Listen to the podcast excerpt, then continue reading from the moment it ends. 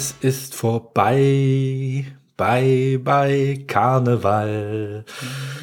liebe, liebe Menschen, die uns zuhören, liebe Karnevalisten, liebe Freunde des Karnevals, liebe Interessierte, das war's, die Session 23, 24 ist vorbei. Unser Rausschmeißer der Nachrichten des Narrenrundblicks aus Sachsen-Anhalt findet heute statt. Mein Name ist Stefan B. Westphal. Ich darf ihn begleiten, den Präsidenten des Karneval-Landesverbandes, Dirk Vater, der gerade ein Tränchen im Auge hat. Ja, das erste Mal ohne Uniform und in Zivil vor diesem Mikrofon sitzt. Und ohne Mütze. Kappe.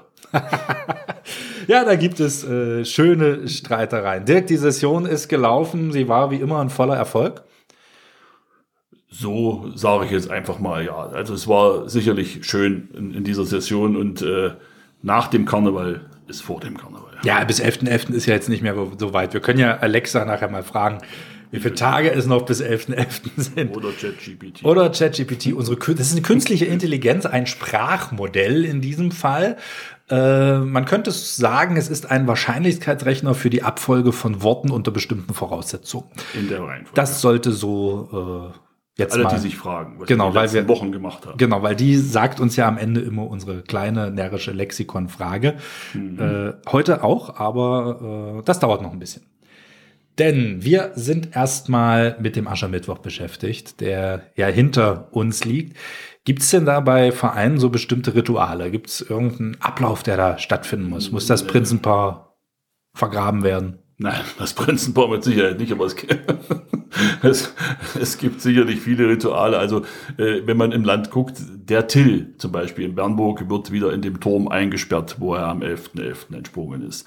Der ist dann weg. Es gibt Rituale, wo die, Narren, wo die Narrenfiguren als Strohfiguren verbrannt werden, der Karneval verbrannt wird, äh, um dann wieder in die Fastenzeit zu gehen. Also es gibt sicherlich regional da sehr, sehr viele Unterschiede. Manche ich weiß zum Beispiel, dass in, in, in MacPom, wir schweifen jetzt mal ab aus Sachsen-Anhalt, dann immer ein großes Treffen am Aschermittwoch stattfindet, wo man sich traurig zusammensetzt und den Nachmittag nochmal verbringt. In der Regel sind das über 1000 Karnevalisten, die sich dann äh, alle weinend. weinend in den Armen liegen.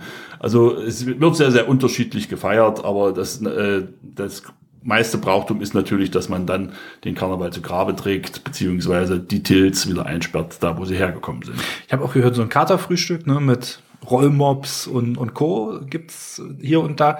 Und irgendwo gibt's auch einen Verein, ich weiß aber nicht mehr, ob es in Sachsen-Anhalt war, da wird tatsächlich symbolisch das Prinzenpaar ermordet. Was? Ja, da gibt's, äh, ich muss noch mal recherchieren, wo das war. Aber da, da wird sich dann genauso wie sonst eigentlich bei der Eröffnung irgendwas ganz ausgeklügeltes einfallen gelassen, äh, wie man das Prinzenpaar jetzt um die Ecke also bringt. wir sind eigentlich ein friedliches Brauchtum.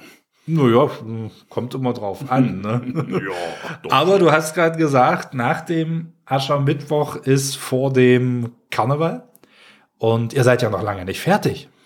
Nein, also wie gesagt, die Karnevalsaktivitäten sind bestimmt dann zu Grabe getragen, aber der Landesverband wäre ja nicht der Landesverband, wenn er nicht für seine Mitglieder im ganzen Jahr noch was anzubieten hätte. Und in diesem Jahr ist natürlich die Abfolge sehr eng gewählt. Also wir gehen los mit den Landesmeisterschaften im karnevalistischen Tanz. Wir, es folgen die Landesmeisterschaften. Ja, Moment, jetzt nicht so schnell. Ein bisschen, bisschen nicht so schnell mit den jungen Pferden hier. Die Karneval Landesmeisterschaften im karnevalistischen Tanzsport. Wann und wo?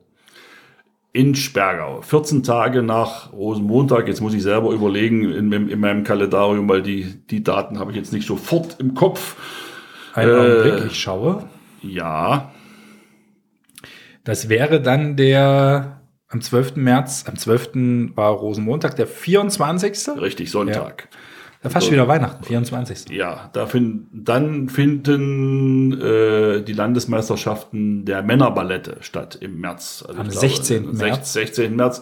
Eine Woche später gibt es die nun endlich lang verschobene, immer wieder ins Tra aufs Trapez gerufene Gala zum Geburtstag des Karneval-Landesverbandes, dem 33., was ja eigentlich im letzten Jahr war, aber aufgrund von baulichen Tätigkeiten der Firma Rotkäppchen dahin verschoben werden musste.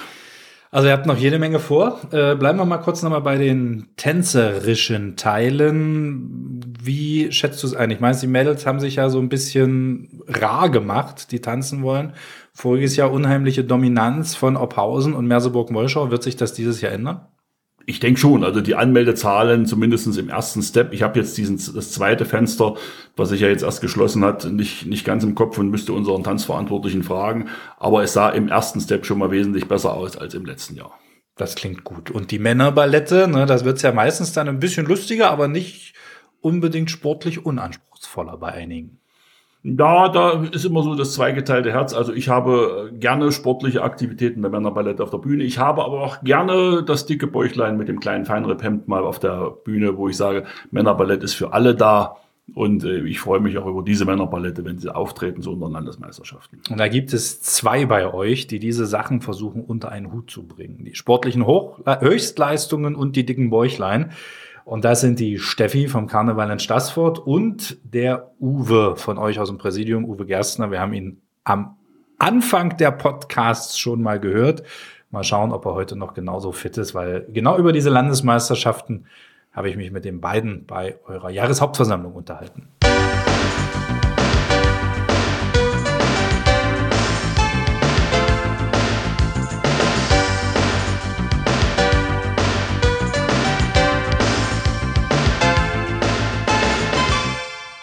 Ja, bei den Tanzgruppen gibt es eine ganz besondere Kategorie, die Männerballette. Und für die Männerballette gibt es auch eine Meisterschaft.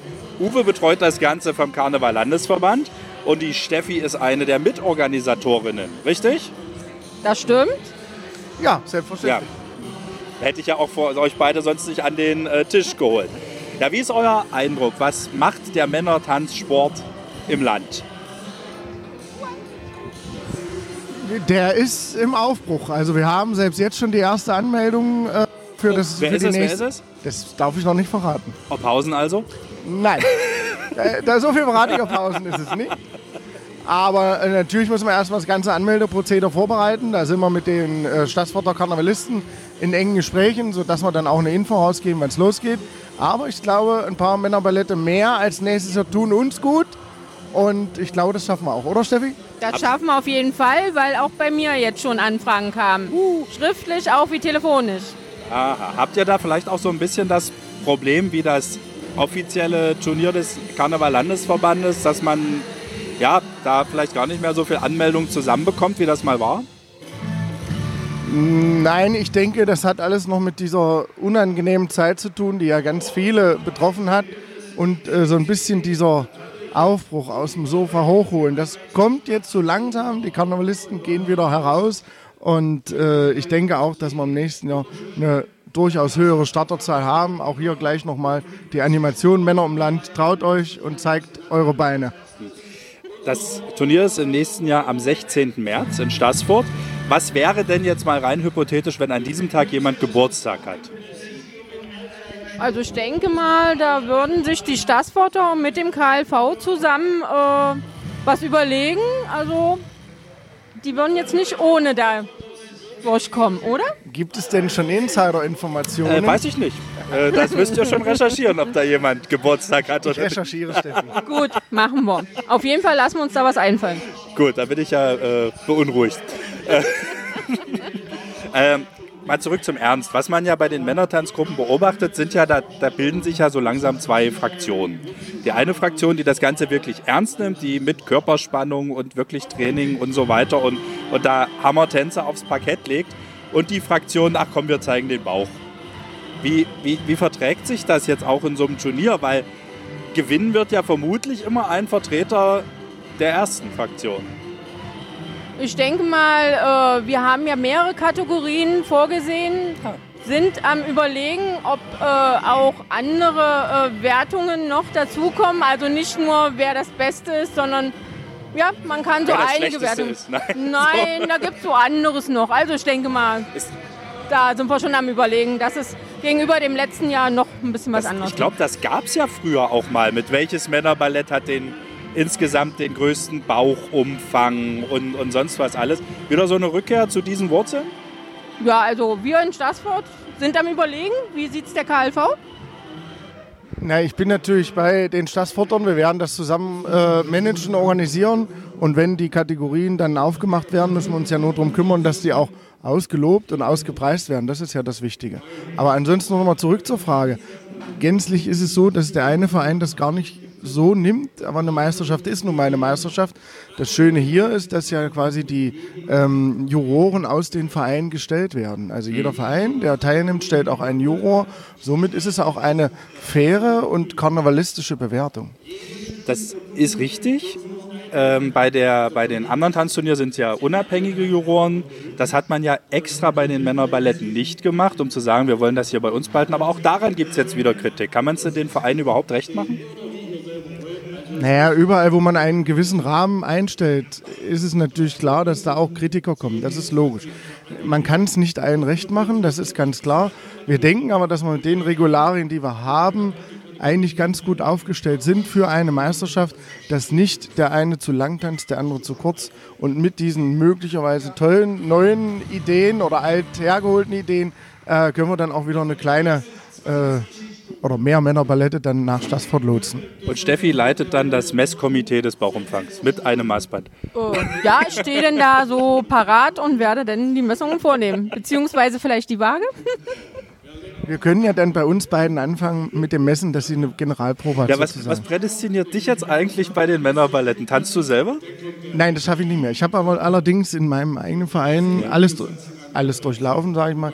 Lichttechnik, gemischte Tanzgruppe und Also natürlich auch das Männerballett. Ich Okay. habe auch getanzt, aber das schafft sich der zeitliche Rahmen jetzt überhaupt nicht mehr. Dein Heimatverein ist? Äh, in Nienburg, Nienburger Karnevalsclub. Krakra.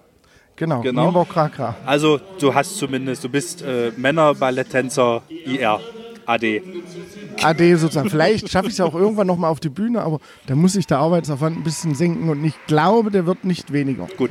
Und zum Abschluss dieses kleinen Interviews und der Einladung nach Stassfurt am 16. März machen Uwe und Steffi die Hebefigur aus Dirty Dancing. Wir machen noch die Generalprobe. Bis gleich.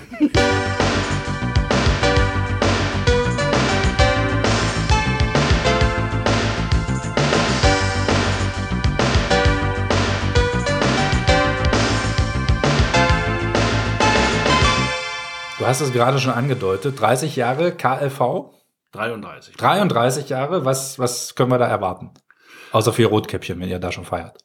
Äh, ja, gibt auch andere Getränke, also die, die dort ausgeschenkt werden. Ansonsten ist es natürlich auch ein Dankeschön an unsere Mitglieder. 450 äh, Teilnehmer bzw. Gäste dürfen wir da begrüßen, unter anderem auch den, den Präsidenten des Bundesdeutscher Karneval, der mit dabei ist, unter anderem unser Ministerpräsidenten, Dr. Herrn Haseloff.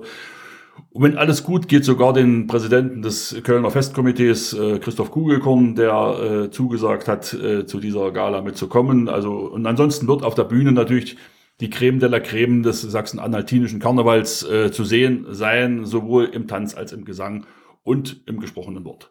Und du hast es sehr clever gemacht, weil du hast es tatsächlich auf einen Termin gelegt, wo ich eine Woche nicht da bin. Guck. Ja, Das tut das hast du leid. ganz toll geregelt, Dirk. Vielen herzlichen Dank dafür. Ja. Wir werden Ja. eine Aufzeichnung schicken. Das ist schön, danke. Du sag mal, wie, wie machen wir jetzt mit unserem Podcast weiter? Jetzt haben wir hier zweimal die Woche äh, über Närrisches aus dem Land berichtet. Was machen wir jetzt? Also ich würde ja mal aufgrund dessen, dass ja viele von uns doch gefolgt sind und wir freuen uns auch für jeden, der uns regelmäßig gehört hat in den letzten Wochen, den Vorschlag machen, dass wir vielleicht diese Serie fortsetzen. In welchem Zyklus, in welchem Rahmen können wir uns drüber unterhalten, aber äh, vielleicht könnt ihr uns auch das in die Kommentare schreiben. Äh, wir würden es natürlich gerne aufrechterhalten, weil es gibt so viel Erzählenswertes rund um den Karneval und um die Vereine im Landesverband, so dass wir, glaube ich, auch im, im Jahr nochmal zu hören sein werden. Ja, natürlich. Vielleicht einmal im Monat, immer am 11. Richtig. Wäre doch Das eine wär- schöne Das, Tradition. das wäre zum Beispiel, das wäre zum Beispiel eine, eine schöne Tradition und wir würden uns freuen, wenn er uns da auch wieder einfach anhört. Wenn ihr das nicht verpassen wollt, dann abonniert uns bitte. Ihr habt uns ja über irgendeinen Podcast-Anbieter vermutlich gehört. Ob jetzt über Spotify, über Apple, über Google Podcasts, wie auch immer. Überall gibt's da Glöckchen, Sternchen, was auch immer, wo man einen Podcast abonnieren kann. Und dann kriegt ihr auch immer eine Nachricht, wenn wir eine neue Folge haben. Richtig. Was hätten wir jetzt fast vergessen? Ich habe immer noch kein WhatsApp. Das auch, ja, aber wir haben unser kleines karnevalistisches Lexikon noch gar nicht gespielt. Das Quiz. stimmt, das, das sollte als Tradition und Brauchtum über die vielen Folgen, die wir jetzt gemacht haben, auch wieder heute äh, zu Buche stehen. Wir haben natürlich wie immer eine richtige, wir könnten es heute mal umgehen, wir hätten drei richtige Antworten, nee, zwei richtige Antworten, nein, machen wir nicht. Wir haben eine richtige Antwort und zwei falsche. Und zwar auf die Frage, die Herkunft des Wortes. Aschermittwoch. Möchtest du oder soll ich? Ich fange mal. heute. Fang du mal. Fang- Also, Aschermittwoch bezieht sich auf die alte Tradition, an diesem Tag Asche als Dünger auf die Felder zu streuen. Mhm. Das war also die erste falsche Antwort. Die zweite kommt von mir. Der Name Aschermittwoch stammt von der Praxis, die Reste des Faschingsfeuers am Mittwoch zu sammeln und zu segnen. Ja, da ist schon mal vielleicht ein Fünkchen Wahrheit drin, aber natürlich nicht die ganze Wahrheit, die kommt jetzt. Und zwar ist Aschermittwoch einfach die christliche Tradition, an diesem Tag sich sozusagen Asche aufs Haupt zu streuen und symbolisch kriegt man dann auch zum Beispiel so ein Aschekreuz auf die Stirn gezeichnet als Zeichen der Buße und der Einkehr. ChatGPT hat uns das äh, zusammengeschrieben und äh, zu gewinnen gibt es heute Keine Umarmung des Präsidenten. Nein, das ist ja vorbei die Zeit, wo man Ja. sich umarmt. Es gibt heute, ich würde sagen, einfach mal nichts. Richtig, Die Ehre. richtig. Also, Antwortmöglichkeit drei von dir, lieber Stefan. Ach, von mir? Ja, Hm. äh, vorgetragen, vorgetragen. war, war diesmal richtig. Und ich denke, das ist auch in dem Sinne ein schöner Abschluss unserer karnevalistischen Podcast-Serie innerhalb und knapp außerhalb der Und Karnevalszeit. wir gehen jetzt in die Buße und in die Einkehr. und sagen Danke fürs Zuhören. Dankeschön. Und ihr könnt natürlich wie immer auch dazu nochmal eure Kommentare abgeben und äh, vielleicht auch Vorschläge, was wir noch an, ändern sollen oder neu machen sollen oder wie auch immer, schreibt's uns unter podcast.klv-sachsen-anhalt.de. Oder äh, schreibt uns vielleicht auch einen Brief. Oder ihr könnt über Facebook schreiben, auf, dieser, auf der Seite des Karneval Landesverbandes. Und natürlich heute auch die Frage an dich, Dirk, hast du Telegram? Nein. Auch nicht. Nein, wir müssen aber noch Danke sagen. Natürlich einmal an dich, Dirk Vater, dass du Dankeschön. äh, Selber. hier mit dabei warst. Und es gibt immer die Leute im Hintergrund, die man vergisst. Und da müssen wir den Thorsten nennen, der jetzt gerade ganz komisch guckt hier neben uns, der die Aufnahmen überwacht und zusammenschneidet und stöpselt und schnöpselt und alles damit macht, was danach passieren muss. Ja, und auch Dankeschön an dich natürlich und äh, an euch beide, äh, dass ihr das überhaupt möglich gemacht habt, äh, dass wir im Verband so einen Podcast über diese karnevalerische Zeit produzieren durften, konnten und natürlich auch Danke an euch da draußen, die ihr uns zugehört habt. Wir hören uns auf jeden Fall wieder. Und bis dahin, nein, das dürfen wir nicht. Nein, wir sagen nur Tschüss, Tschüss. bis zum nächsten Mal. Schauen wir mal, was wird. Was wird?